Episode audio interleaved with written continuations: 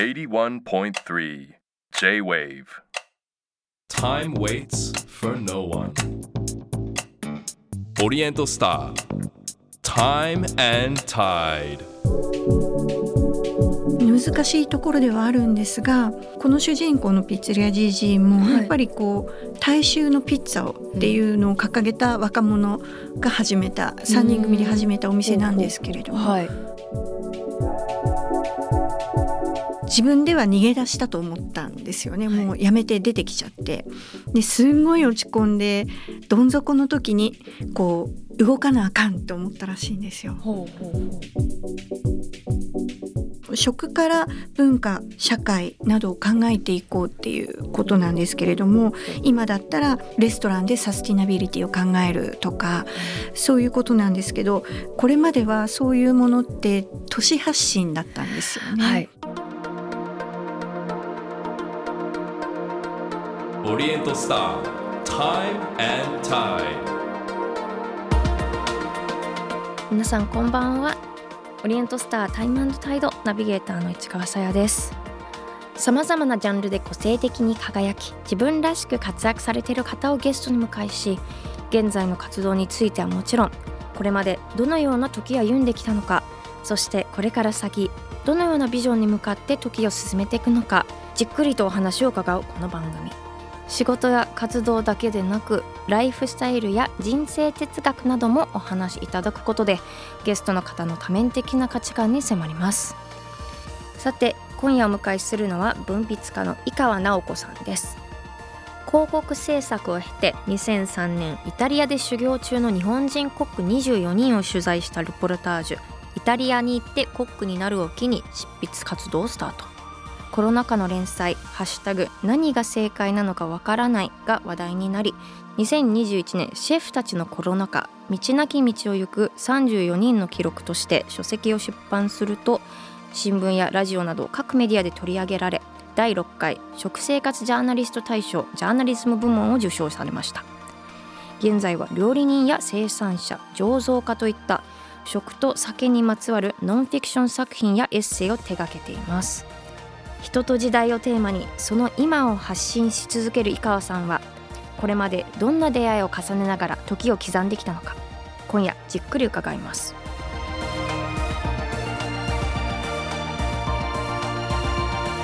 Oriental Star. Time and Tide. This program is brought to you by Epson. 他市川さやがナビゲートしています。オリエントスタータイムタイド今夜お迎えしているのは文筆家の井川直子さんです。よろしくお願いいたします。お願いします。さあこの番組はですね毎回ゲストの皆さんの現在、過去未来について伺ってるんですがまずはまあ現在ということでしかも飲食業界のまあ現在っていうところを伺えたらなと思います。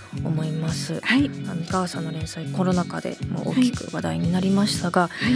どうですかコロナ禍も3年間続いて落ち着いたのかな？飲食店からするとえーどういう現状でしょうか、そうですね。長かったですね、今なんかすごい元気なので、うんあの3年間をちょっと忘れそうになっちゃうんですけれども、はい。本当になんかあの去年あのいろんな規制があの外れて去年の年末も賑やかだったんですが、うん。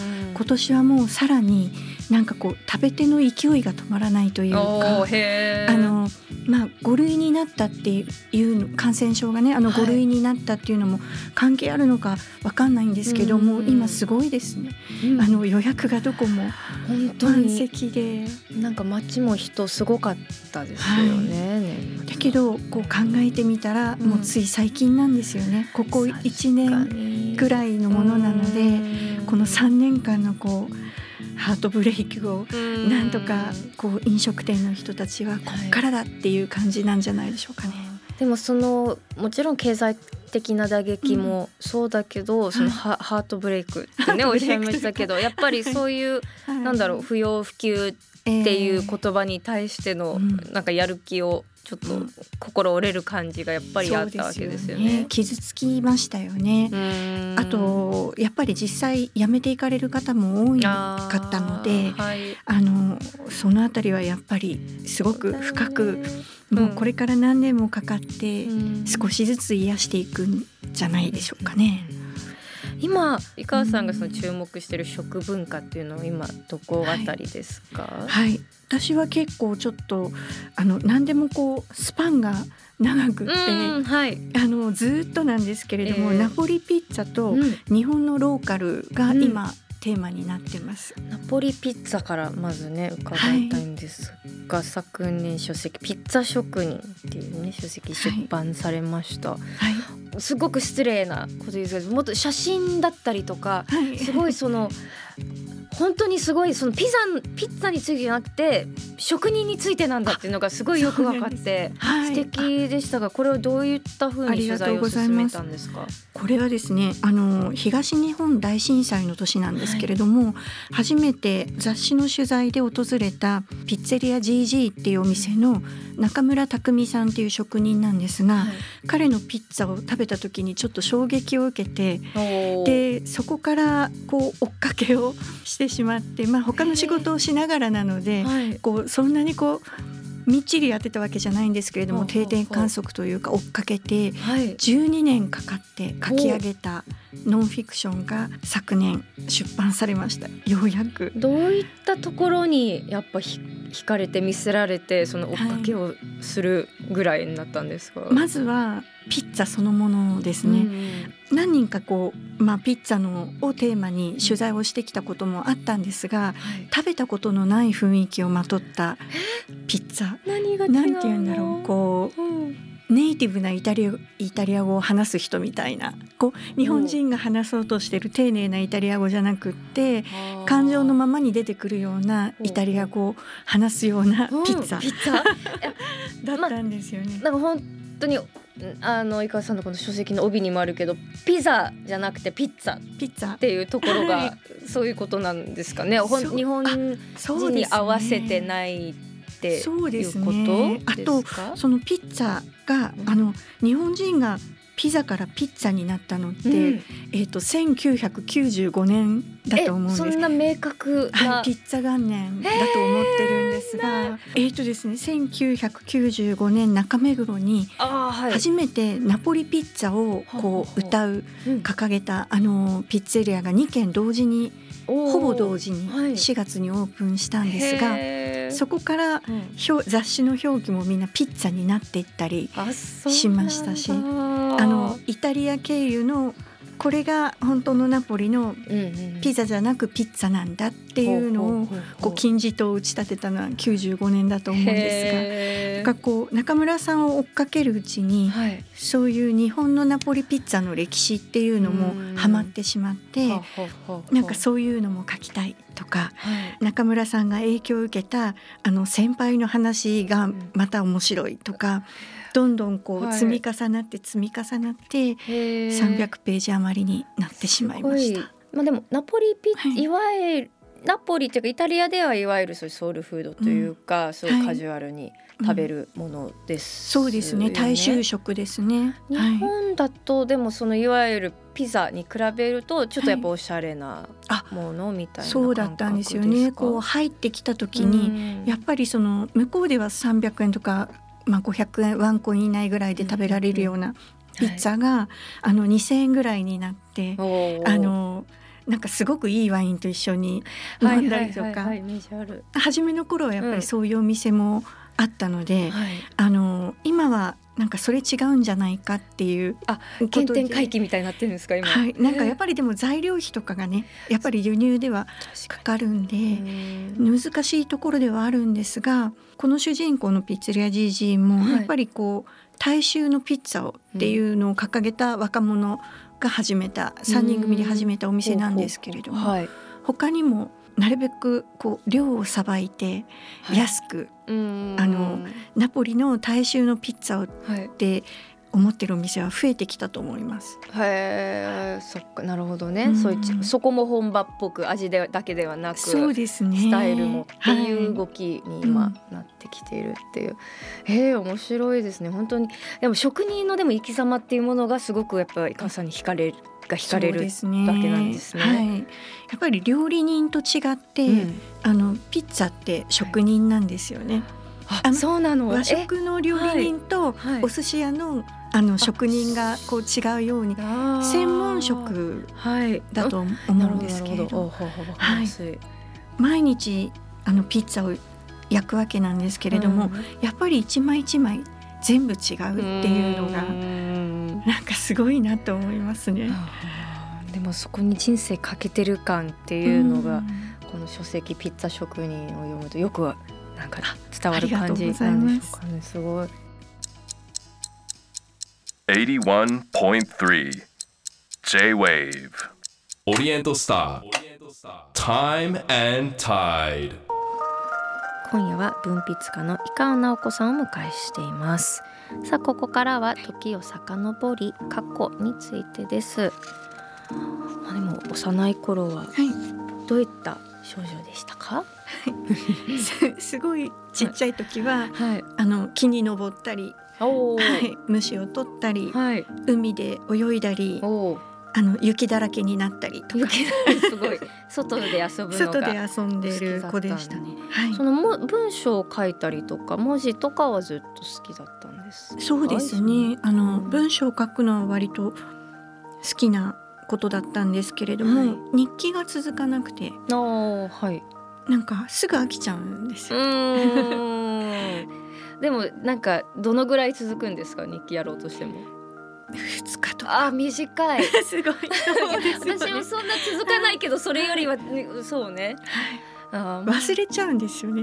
うんうんうん。あ書こうとしてたんだっていうことを。はい。あー そもそもの存在を、はい。その面倒くさくなるとかじゃなくてうん。存在を忘れるっていう。えー、でもそのその文字に、まあ、はい。日記は苦手だけど、文字に関わるお仕事したいっていうのは結構思ってたんですか、あそれも全然思ってなくて、うんなんか私はこう自分のやりたいことがわからないって、あの大人になっても言ってたこうちょっとグズグズしてる人だったんですよね。あのやりたいことっていうのがどうしてみんな見つけられるんだろうってあの一応仕事はしてましたけれども、うんはい。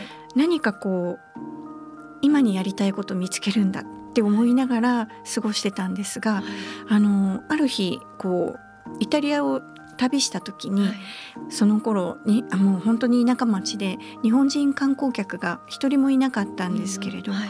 トラットリアに入った時にあの隣にすぐ日本人がいつの間にか立っててコックさんだったんですよね。あへえその日本人観光客にいないような町だけど働いてる方が働いてる人がいて「はいこんにちは」って関西弁で言われて、うん。ね、すごいびっくりしていつの間に現れたんだろうって思ったらこうお客さんではいないけどうん。だから珍しいから彼も出てきたらしいんですけれどあの厨房のドア開けると日本人コックがうじゃうじゃいるよって言われたんです。もう修行しに修行しに本当にこうイタリアンブームのうこーうん。最後の方だったんですが、あのアルバっていうピエモンテの田舎で白トリュフとか赤ワインがあの有名なところだったんですが、あの白トリュフの季節にこう日本人コックがその料理をあの見たくて作りたくてわーっと来るようなだから星付きとか彼がいたような全然その星がついてないようなトラットリアにもはい。本当にうじゃうじゃいました。それはでも驚き驚きですね。でこの、その彼らの事実を知った時にその言葉もわからないまま、うん。日本人もいないようなところにあのやりたいことのためにうん。来てる人たちがいるっていうのにショックを受けて。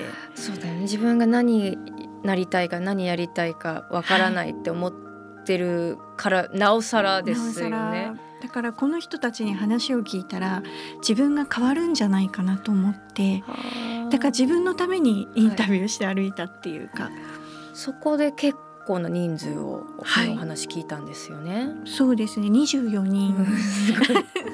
10万円だけ持ってあの、うん。来た人とかもう無給で働いてる人もゴロゴロいましたし。そうかと思えばその新しい世代の人はこう丸の内線乗って銀座に行くみたいな感じで紙袋で来た人もいて、えリュックと紙袋だけで。いやなんかもうすごいなと思って。それ聞いた時どうなんですなんか私も割とそのやりたいことがわからないグズグズタイプなんですけど、うんあそうそういうの聞くとそういうのってなんかでも特別なもうそういう夢とかと見つけてる特別な人たちの話なんだなと思って自分から逆に刺激にさえならなかったりする時もあるんですよ。どうでしたか、いかそうなんですよ。なんかこうそれがこの私あのさっきのピッツァ職人でちょっと自分の中で やっと答えが出たようなところがあるんですが、その当時はあのインタビューしたコックの言葉一つ一つを一個ずつ自分に聞かせるみたいなところがあって例えば印象に残ってるのが今あの神戸であのカセントっていうあのイノベーティブなお料理をやってらっしゃるレストランのシェフの言葉なんですけど、はい彼がまだ何者でもない時ミラノで修行されててこういろんないじめとかこういろんなことがあって人種差別とか。であのちょちょっとこう自分では逃げ出したと思ったんですよね、はい。もうやめて出てきちゃって。ですんごい落ち込んでどん底の時にこう動かなあかんと思ったらしいんですよ。ほうほうほう。でそれが動かなあかんってそんな落ち込んでる時に動くんだこの人って思ったんですけど、うん、すごいパワー。彼彼の立場になって今考えるとその落ち込んでることすら贅沢だったんだろうなって、思思うんですよね。もう一人でイタリアに渡って、うん、くよくよしてる時間がもったいないって、彼は無給で働いて渡り歩いてたので、うんうんだからこう私もこう落ち込んだ時には動かなあかんっていうのを動こう動こうってねってます。それはでもすごい大事な言葉うんが出会いですよね。ですね。他にそういうね、うんいろんな方に取材されてますけど、うん印象深い方とか印象深い。そうですね。あの102歳にうん、インタビューしたことがあってですね。102歳で現役のはい、今でもちょっと、あのその時は現役で、はい今お亡くなりにはい あの104歳かな？でお亡くなりになったんですけれども、はい。あ103歳か、うん。でお亡くなりになったんですが、はい。あの昭和の店に惹かれる理由っていう本を出していて、はい。そこであのコーヒー職人のうん。関口一郎さんにインタビューしました。え。で102歳でまだあのいつもお店にいらしてもうなんかこうコーヒー作ったりはできないけれどもお店であの座ってらしてたまに焙煎もしてるってえおっしゃってて。うん。でその時にご飯も忘れるほど夢中なことがあったら人生なんてあっという間っておっしゃってたんですよね。だからはい。102歳にそう言われるとはい。本当に説得力が。そうですね。はい。説得力凄まじいですはいね。そうなんだって。夢中力ってあるなっっていうこのピッツァ職人も実ははそうで、夢中が一個ある人生っていいなって。すごくそれにこう導かれて最後まで書いたようなところがあります。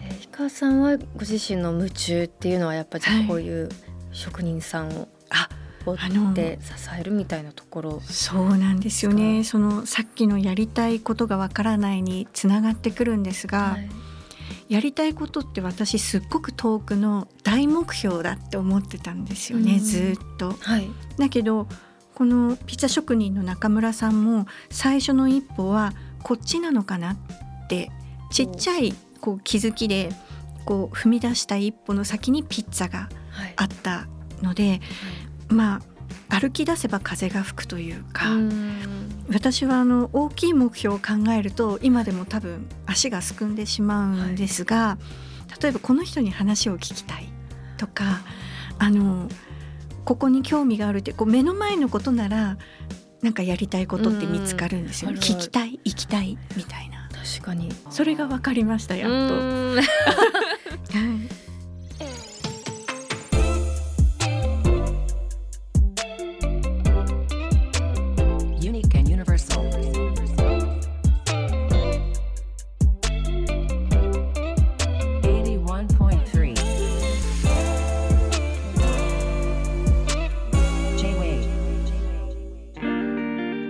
川さやがナビゲートしています。オリエントスタータイムタイド。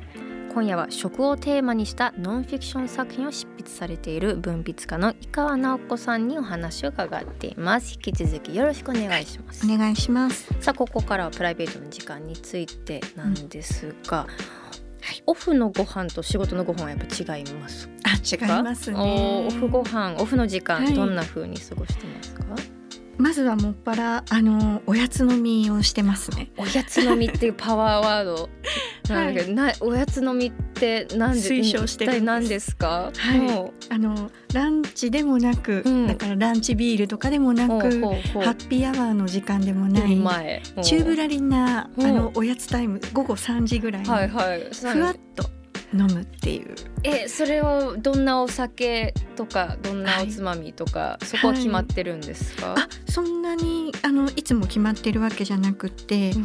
あの蕎麦屋の時もありますし。お蕎麦屋さんでね。昼飲みっていうかおやつ飲みは憧れる。最高ですね、あー、はい、結構おすすめがですねはい、あの洋食飲みっていうのもできてあのえっ、と神保町のビアホールランチョンっていうところが、はい。投資営業なんですよね。最高。はい、はい。大事。投資営業の情報大事、うん。そうですよね。うん。優しさですよね投はい。資営業。最高です本当に。でもうあのランチョンさんもランチもすごい人気ですし、うんはい。夜もやっぱりみんなビール飲みに来るんで、うんランチョンさんの3時4時ぐらいははいすごいおすすめです。あー。なんて素敵なお店なんでしょう。その時間で飲めるだけで。で洋食 洋食もすごいいい。あの素晴らしくて誠実な洋食なんで、洋食をつまみに飲むっそうなんです。てありそうでないというか、はい、一皿でもいいしつまみみたいな洋食もあるので、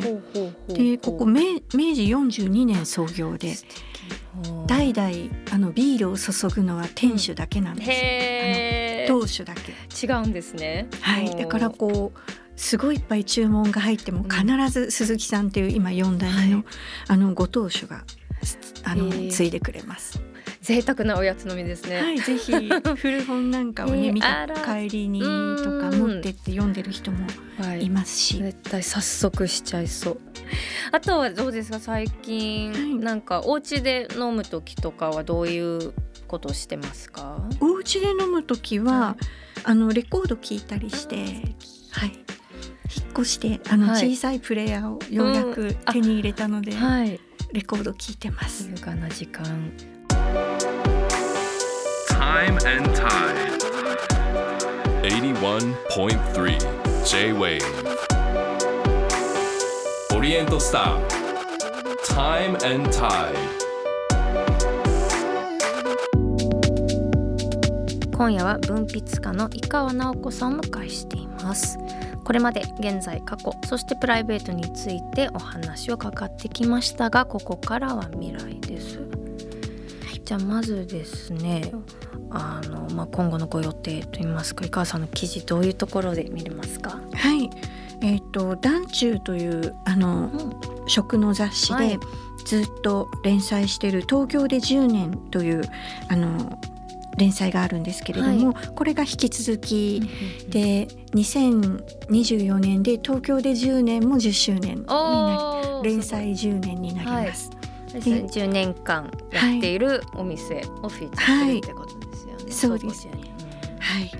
あと,、えー、と新しく始まったあの先ほどちょっとお話しした日本のローカルうんに関わる連載ではい。あのディーンデルーカさんのウェブサイトの「えー、と Enjoy Good Food」っていうこうこう記事のあのサイトがあるんですけれども、そこで僕らの新しいローカリズムという連載を始めました。これはどういった連載なんですか？これはですね日本のあの地方あのローカルのあの食が面白い動きをしていまして新しいうねりが各地で起きているので、はい、そのうねりをこういろんな場所のうねりをあのお伝えしていこうという連載なんですがえー第1回は函館です。函館、はい。え函館ではどういううねりがはい、函館はあのワイナリーの野良倉さんですとかあのレストランコルツですとか、あとうんうん。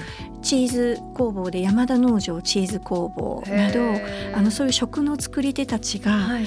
共感でつながりながら食を盛り上げているっていう動きがあります。そっか。えねさなんか一番冒頭で注目されてる食文化で、あのナポリピッツァの他にも日本のローカルっていうふうにね、伺いましたけど、はい。まさにこういったことそうなんですね。ですね。今でこそねローカルガストロノミーって言われてますけれども、ちょっと前までは食の先駆者たちって一人で孤軍奮闘している時代があったんですよね。はい。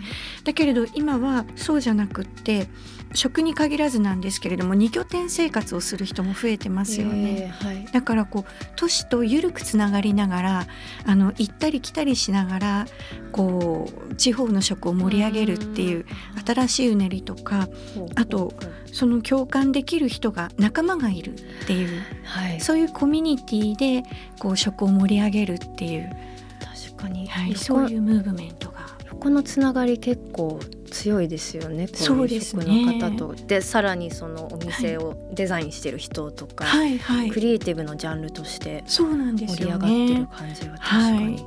そのローカルガストロノミーっていうのは、はい、まあそうそこにしかない地方の食べ物みたいなそうですね。かまずあのガストロノミーっていうのが、まあえっ、と美食学とも訳されるんですが、食から文化社会などを考えていこうっていうことなんですけれども、今だったらレストランでサスティナビリティを考えるとかそういうことなんですけど、これまではそういうものって都市発信だったんですよね。はい、うん都市のレストランが引っ張っていくようなところがあったんですが、あのローカルガストロノミーっていうのはその地方のレストラン発信だったり地方の食の作り手が発信してうん。いる地域の風土歴史とか、ね。あの食文化を食を通して伝えていこうっていう。あとは今後その活動を通してはい、伝えていきたいことだったりとかみんなになんかなんだメッセージっていうものはあったりしますか、はい、まあ私があの取材相手からあの言葉をもらってこう歩いてこられたようにあの必要な人に必要な言葉が届くといいなと思いながら毎回本やあの雑誌の記事は「いってらっしゃい」って送り出してます。必要な人にはい、届くとそうですね。そういう気持ちを持ってればでも届くような気が、だといいですね。ねありがとうございます。はい、さて最後にお迎えした方にエプソンの時計オリエントスターを選んでいただいています、井川さんがセレクトしたのはどちらでしょう？はい、M34 アバンギャルド F8 スケルトンです。こちらはダイナミックなデザインが特徴のシリコン製雁木車を搭載した M34 アバンギャルド F8 スケルトンです。ぜひホームページや店頭でチェックしてみてください井川さんこちらをセレクトしたのは何でしょ私はあの結構インダストリアルなものが好きで、う、あのお部屋のこうインテリアとかもそうなんですけれども、あのこの機械感にこうワクワクしました。えしかも結構黒のはい。シュッとしたかっはい、こいいそうですね。黒がいいなと思っていて、うん。それはなんかこう機械がよく見えるからというか、なるほど。それもあるんですけど、黒い服がが多いというのもあるんですが、確かに統一感が出てまたはい。素敵そうです、うん。ございますたくさんつけてください。はい、さあ本日井川さんにお話しいただいた内容は番組ホームページにアップしています。ぜひご覧くださいオリエントスタータイムタイド。今夜のゲストは文筆家の井川直子さんでした、ありがとうございました。ありがとうございました。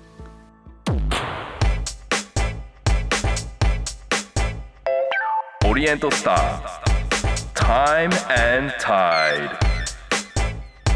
81.3 J-Wave 市川カオスモス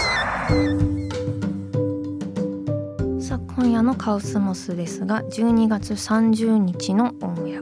2023年に出てくださったゲストの方々のこといろいろ、ま、振り返りながらああだこうだ言った回なんですがそこを受けてですねラジオネームまさとさん。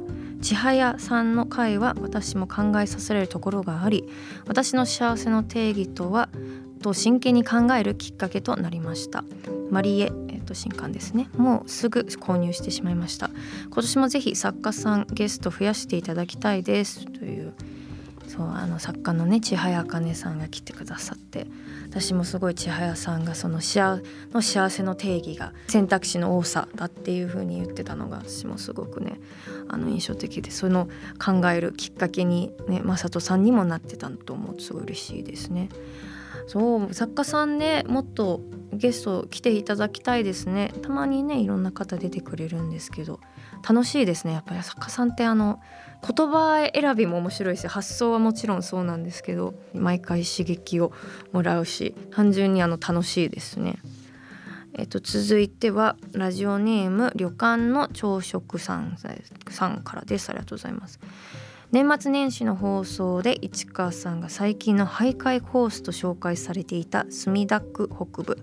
私もよく荒川をサイクリングする時に通っていたのですが先日河川敷でパンクしてしまい堀切駅を使用した際に東武伊勢崎線の独特の雰囲気に一目惚れして周辺の駅をブラブラすることにはまってしまいました。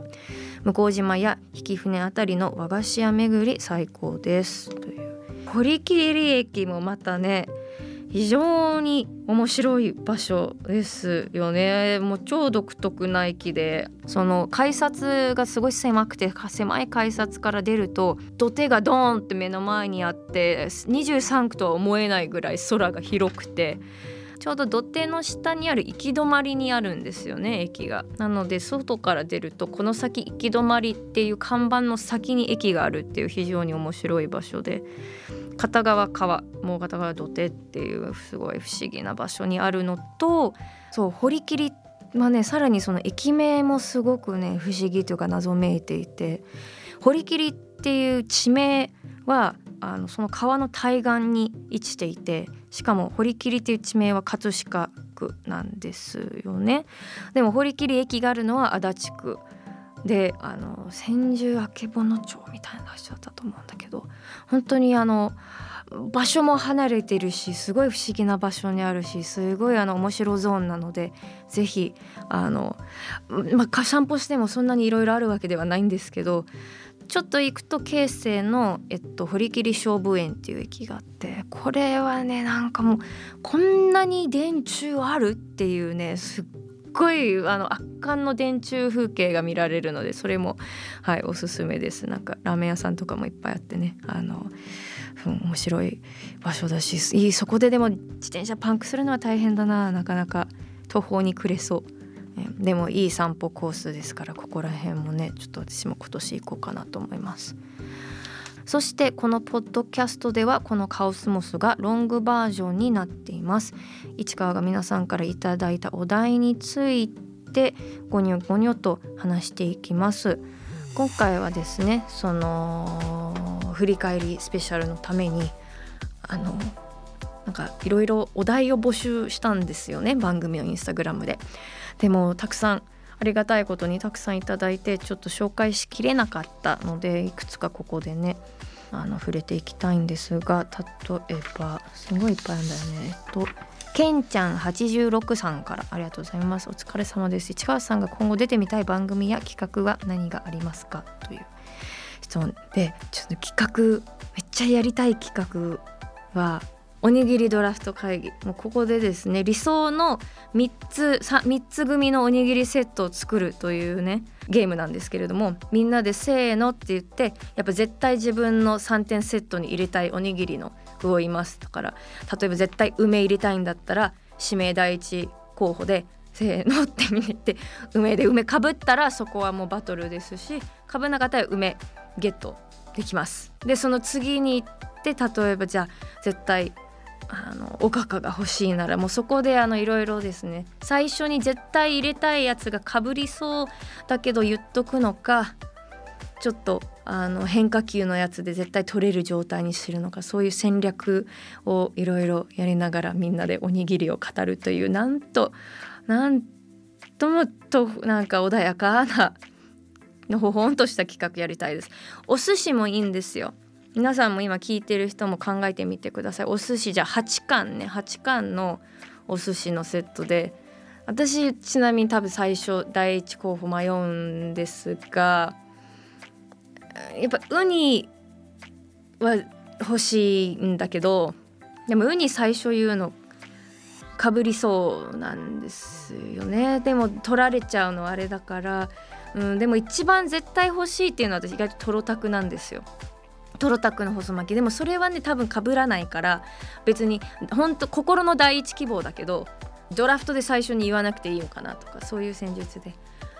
駆け引き駆け引きそうやってみんなでねやっていくっていう企画はどうですか？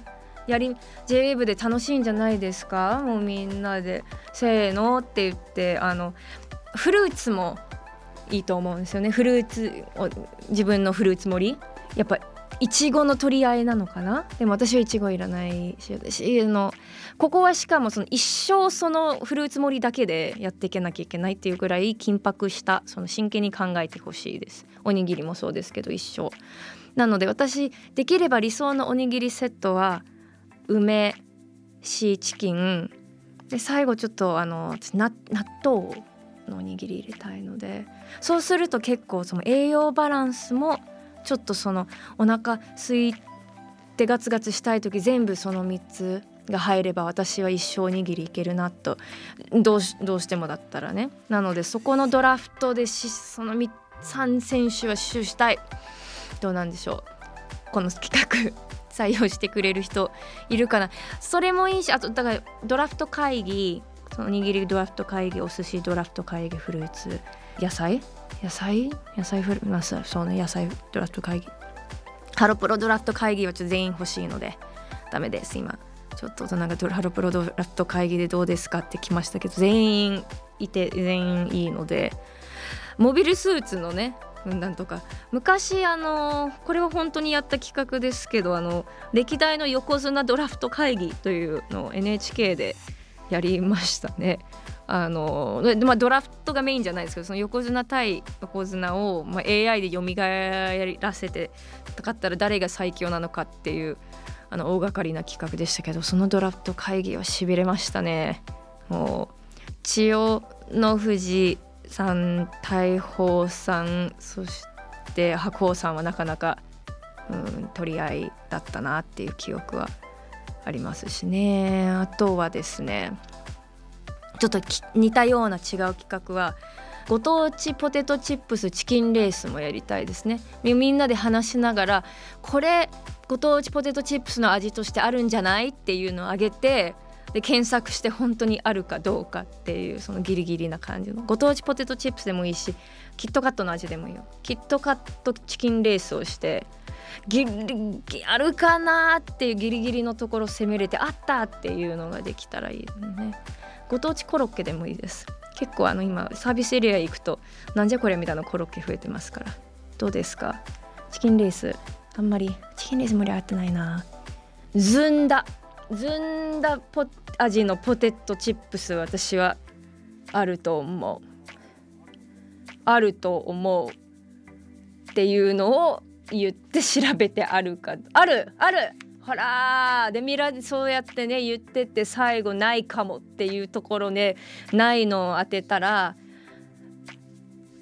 え終わり？なんだろう？ないのが終わり方がないですねしょうもないゲームだから。うなぎ味のポテトチップスはうーんうーんあるあるある。あったあったいやいや結構今本当にポテトチップス何味でもあるんですよね。ご当地のものとかコラボものとか。だからここはギリギリのところを攻めたいですね。私じゃあ麺もんじゃ味のポテトチップスはある。もんじゃ。もんじゃ味のポテトチップスある。ある。あるあるあるほらある。全然盛り上がんねえなこれ。まあこんな感じでねそういう食べ物に関するとってもしょうもない企画をやりたいです。それを長々と言いました説明しました。皆さんも暇な時友達でやってみてもいかがでしょうか？酔っ払ってると楽しいですよ。さあタイマーの態度では皆さんからのメールもご紹介させていただくほか。ポッドキャストでは市川に話してほしいお題募集しています。番組のウェブサイトメッセージから送ってください。そしてメッセージをいただいた方の中から毎月リスナーの方にオリエントスターの時計をプレゼントしています。ご希望の方は時計希望と書き添えてください。プレゼントの詳細は番組ホームページをご覧ください。皆さんからのメッセージをお待ちしています。以上カオスモスでした。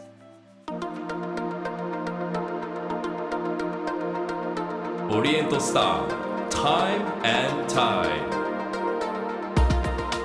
市川さやのナビゲートでお送りしてきたオリエントスタータイムタイド今週もさまざまなジャンルで個性的に輝き自分らしく活躍されている方をゲストに迎えし現在の活動についてはもちろん現在に至るまでどのような時を歩んできたのかそしてこれから先どのようなビジョンに向かって時を進めていくのかお聞きしました。さあ今夜のゲストは文筆家の井川直子さんでした。なんて優しい方なんでしょう。なんだろう全ての言葉がすごく誠実で彼女がいろいろ夢中になってる職人たちに対する愛がこもっててとてももういちいち素敵って思いましたが特に印象的だった話一つはやっぱその、まあ、食事もそうだしものを作る人みんな最近そのルーツとかアイデンティティを意識しているってそういうものの方が価値があるっていうことがあって東京から発信っていうより土地に根ざしたものがすごく増えてきてここから注目っていうのはすごく腑に落ちたしなんかみんなもそういう自分のルーツとか好きなものとかそういうのを考えるきっかけにすごいなる言葉なと思いました。さて次回のゲストは天文学者の国母栄一郎さんです。惑星の誕生から形成までシミュレーション天文学で研究を続ける国母さんに天体の魅力そして未来へ向けたメッセージを伺います。オリエントスタータイムタイド。ここまでの相手は市川さやでした